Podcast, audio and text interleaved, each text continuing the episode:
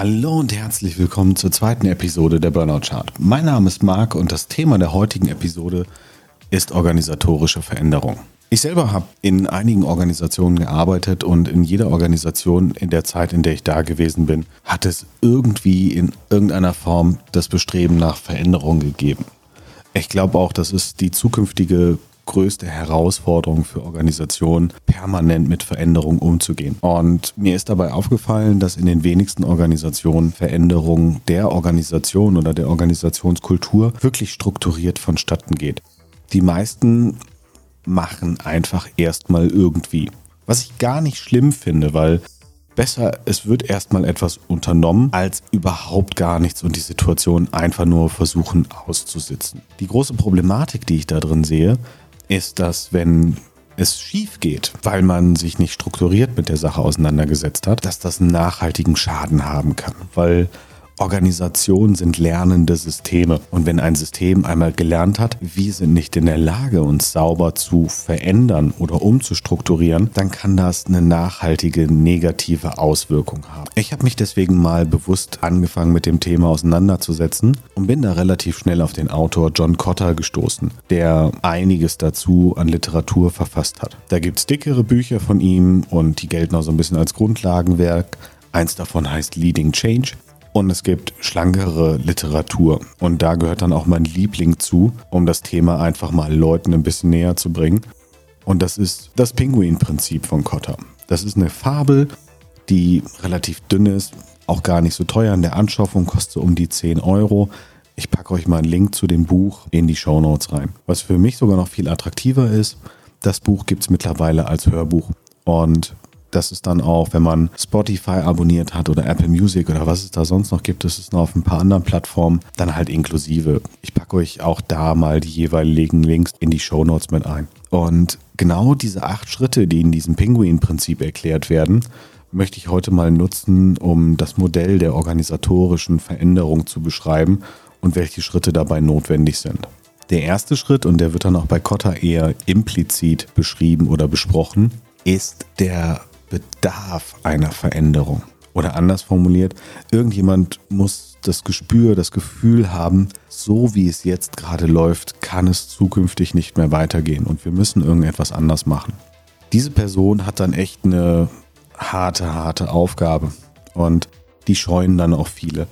Nämlich, man muss mit dem ersten Schritt beginnen, den Kotter in seinem Modell beschreibt, das Gefühl für die Dringlichkeit oder Notwendigkeit der Veränderung erzeugen. Und hier sehe ich bei vielen Leuten, ja, ich würde sagen, eine Hemmung. Nämlich, man weiß zwar, dass sich was verändern muss, aber nicht so richtig wie. Und wie muss es denn aussehen, damit es besser wird? Und dann sind viele Leute ruhig und sagen, okay, wenn ich es nicht besser weiß, dann sollte ich auch nicht den Mund aufmachen, dass wir uns verändern müssen. Schade eigentlich. Weil man kann ja nicht erwarten, dass eine einzelne Person die Lösung vielleicht für eine riesige, große, gigantische Organisation kennt. Kotter geht dann eher viel mehr darauf ein, man soll über dieses Bedürfnis reden. Und man wird dann nach und nach auf die richtigen Leute stoßen, die diese Idee dann auch unterstützen. Und man kann die dann gemeinsam vielleicht auch irgendwo vortragen. Wenn man dann die richtigen Leute abgeholt hat und die Organisation dann auch die Entscheidung trifft, okay, wir müssen uns wirklich verändern, wir müssen daran arbeiten, empfiehlt Kotta ein Leitungsteam zusammenzustellen. Und das Leitungsteam besteht dann aus Individuen mit unterschiedlichen Fähigkeiten, die genau für diese Situation wichtig sind. Jetzt bringt mir das aber noch nicht sehr viel, wenn ich einfach nur eine gewisse Anzahl von Individuen habe, die jeder für sich an dieser Veränderung arbeiten, sondern ich brauche ein Team, und das kostet halt auch Zeit und Energie, ein solches Team zu formen und aufzubauen. Und da finde ich die Idee aus Methoden wie zum Beispiel dem Scrum Framework relativ attraktiv, dass es da explizite Personen gibt, die diese Aufgabe haben, das Zusammenarbeiten der Leute zu fördern. Wenn ich dann jetzt also wirklich ein Team geformt habe, die Leute sind daran interessiert, gemeinsam als ein Team an einem Ziel zu arbeiten, kann ich damit beginnen, ein gemeinsames Bild des Endzustands oder auch Vision zu erzeugen. Und wenn ich diese Idee des Endzustands habe, dann sollte ich mir Gedanken darüber machen, was sind denn die groben Schritte, die ich einleiten kann, um diesen Endzustand dann auch tatsächlich zu erreichen. Ich selber bin davon weggegangen, die Hoffnung zu haben, einen wirklich vollständigen und korrekten Plan zu erstellen, um wirklich etwas Konkretes zu erreichen. Weil ich habe gelernt, es gibt halt so viele Variablen, die die Umsetzung eines Plans beeinflussen können, dass ich die gar nicht alle kennen kann. Und wenn ich den Versuch unternehme, dann zu planen und auch zu detailliert zu planen, dass ich da im Endeffekt Aufwände betätige, die niemandem etwas bringen. Deswegen habe ich halt das Vorgehen für mich adaptiert, dass ich mir grundlegende Gedanken darüber mache, was sind denn wichtige Elemente auf dem Weg zu meinem Ziel und was sind die ersten Schritte, die notwendig sind, um diesen Weg einzuleiten. Und dann beginne ich mit etwas und dann überprüfe ich relativ schnell, ob ich denn überhaupt auf dem richtigen Weg bin, um das Ziel zu erreichen.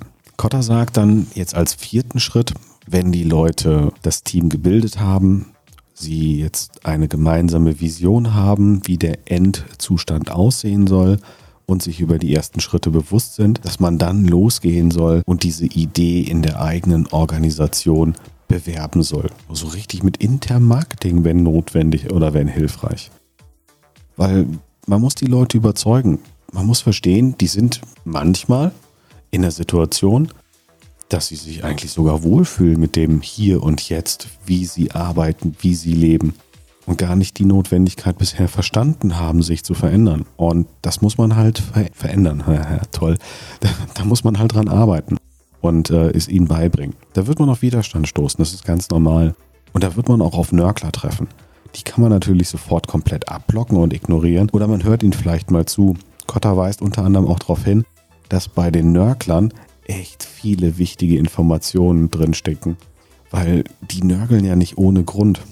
Ich setze mich auch so ein bisschen mit der systemischen Beratungslehre auseinander und da sagt man zum Beispiel, hinter jedem Verhalten steckt eine positive Absicht. Also kann man im Endeffekt auch sagen, wenn da jemand nörgelt, dann macht er das ja im Endeffekt, weil er die Situation zu was Besserem machen will. Deswegen hört auch den Leuten zu und befragt die vielleicht ganz gezielt, was man denn tun müsste, damit sie sagen, das ist eine gute Sache. Man wird nicht jeden Nörgler überzeugen können.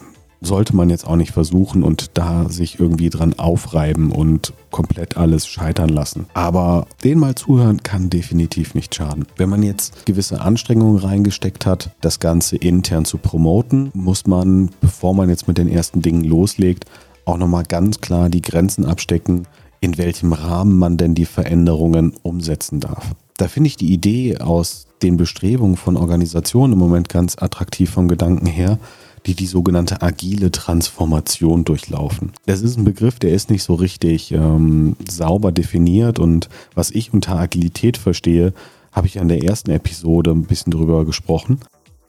Aber wenn eine Organisation sich halt dahingehend verändert, Richtung Agilität, widerspricht das häufig ihrem aktuellen Arbeiten. Und den Versuch zu unternehmen, in der bestehenden Organisation jetzt diese ganz neue Idee zu platzieren, wo die anderen Organisationsteile nicht darauf ausgerichtet sind, ist sehr schwierig. Deswegen sagen viele Organisationen, okay, wir bilden einen neuen Bereich und in diesem neuen Bereich, da darf agil gearbeitet werden. Und der soll auch gar nicht großartig durch die bisherigen bestehenden Regelungen eingegrenzt werden, sondern wir bilden eine Schnittstelle und über diese Schnittstelle kommunizieren die Bereiche und dann kann man sich da mal austoben. Die Idee und die Hoffnung dahinter ist dann, dass die anderen Elemente der Organisation sehen, ey, das funktioniert da. Und im Idealfall sollen die auch noch sehen, boah, die haben Spaß da drüben beim Arbeiten, da hätte ich auch Bock drauf. Damit man dann nach und nach die Leute eigenmotiviert in diese neue Organisation oder Teilorganisation überführen kann. Da wird man auch nicht jeden mit erreichen und jeden mit gewinnen, aber die Leute, die rübergehen, die machen es freiwillig und sind dann im Regelfall viel motivierter. Hat man jetzt die Rahmenbedingungen abgesteckt, folgt der sechste Schritt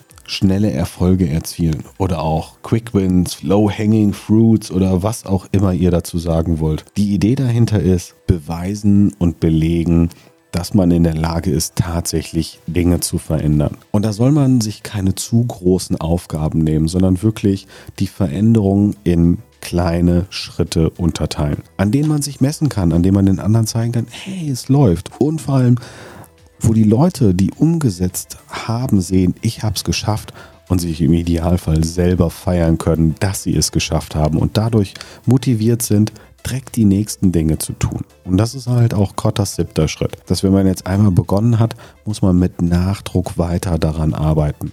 Also es bringt halt nichts, einmal sowas angestoßen zu haben und es dann im Sande verlaufen zu lassen. Denn der Erfolg, der verpflichtet dann quasi noch mehr zu machen und den Leuten aufzuzeigen, hey, guck mal, was wir alles schon geschaffen haben und wo wir jetzt schon sind und wo wir gestartet sind. Und wenn wir jetzt noch ein bisschen was machen, dann haben wir eigentlich den Endzustand erreicht, den wir haben wollten. Und dann kommt eigentlich das Schwierigste. Wenn man den Endzustand erreicht hat, reicht das noch nicht aus, sondern dann fängt nochmal ein neuer, richtig großer Abschnitt von Arbeit an, nämlich dieses neue Verhalten in die Organisationskultur zu überführen. Das passt so ein bisschen jetzt grob mit dem Zeitpunkt, wo der Podcast veröffentlicht wird, Anfang des Jahres, weil das ist ja auch sehr häufig, dass Leute sich Neujahresvorsätze nehmen. Ich gehöre da auch manchmal zu, dieses Jahr habe ich mir jetzt keine genommen, Gott sei Dank, ähm, weil das ist schon ein bisschen schwieriger, finde ich. Und jetzt nur weil neues Jahr ist, sich deswegen krampfhaft Vorsätze zu nehmen, finde ich auch irgendwie nicht zielführend. Aber dann nimmt man sich von mir aus das Ziel, dieses Jahr will ich gesünder leben und so und so viel Kilo abnehmen und deswegen wird sich dann vielleicht im Fitnessstudio angemeldet und die Ernährung wird umgestellt und dann geht man sogar noch den ersten Monat, vielleicht noch den zweiten Monat im Fitnessstudio im März wird schon weniger und im April sieht ein das Fitnessstudio nicht mehr. Und ähnlich ist das halt mit der Veränderung einer Organisation. Wenn man jetzt die Veränderung erfolgreich abgeschlossen hat und das einfach so wieder in den Alltagstrott laufen lässt, dann kommt man wieder zurück in die alten gewohnten Muster. Und dem muss man vorbeugen. Vielleicht durch weitere gezielte Maßnahmen oder durch regelmäßiges die Leute darauf aufmerksam machen. Und das ist ein harter Brocken Arbeit. Schön ist dann, wenn man irgendwann wirklich den Zustand erreicht hat, dass es selbstverständlich ist und dass man gar nicht mehr verstanden hat, warum man früher anders gearbeitet hat. Da muss man dann auch aufpassen, dass man nicht sagt, naja, früher war alles schlechter. Nein, es hatte ja seinen Grund, warum man so gearbeitet hat. Nur die Bedingungen haben sich geändert und somit ist ein anderer Grund entstanden, eben nicht mehr so zu arbeiten. Mich würde jetzt mal interessieren, ob euch das Ganze so ein paar Ideen und Anregungen gegeben hat oder ob ihr vielleicht Fragen zu diesen acht Schritten oder ganz allgemein zu Veränderungen in Organisationen habt.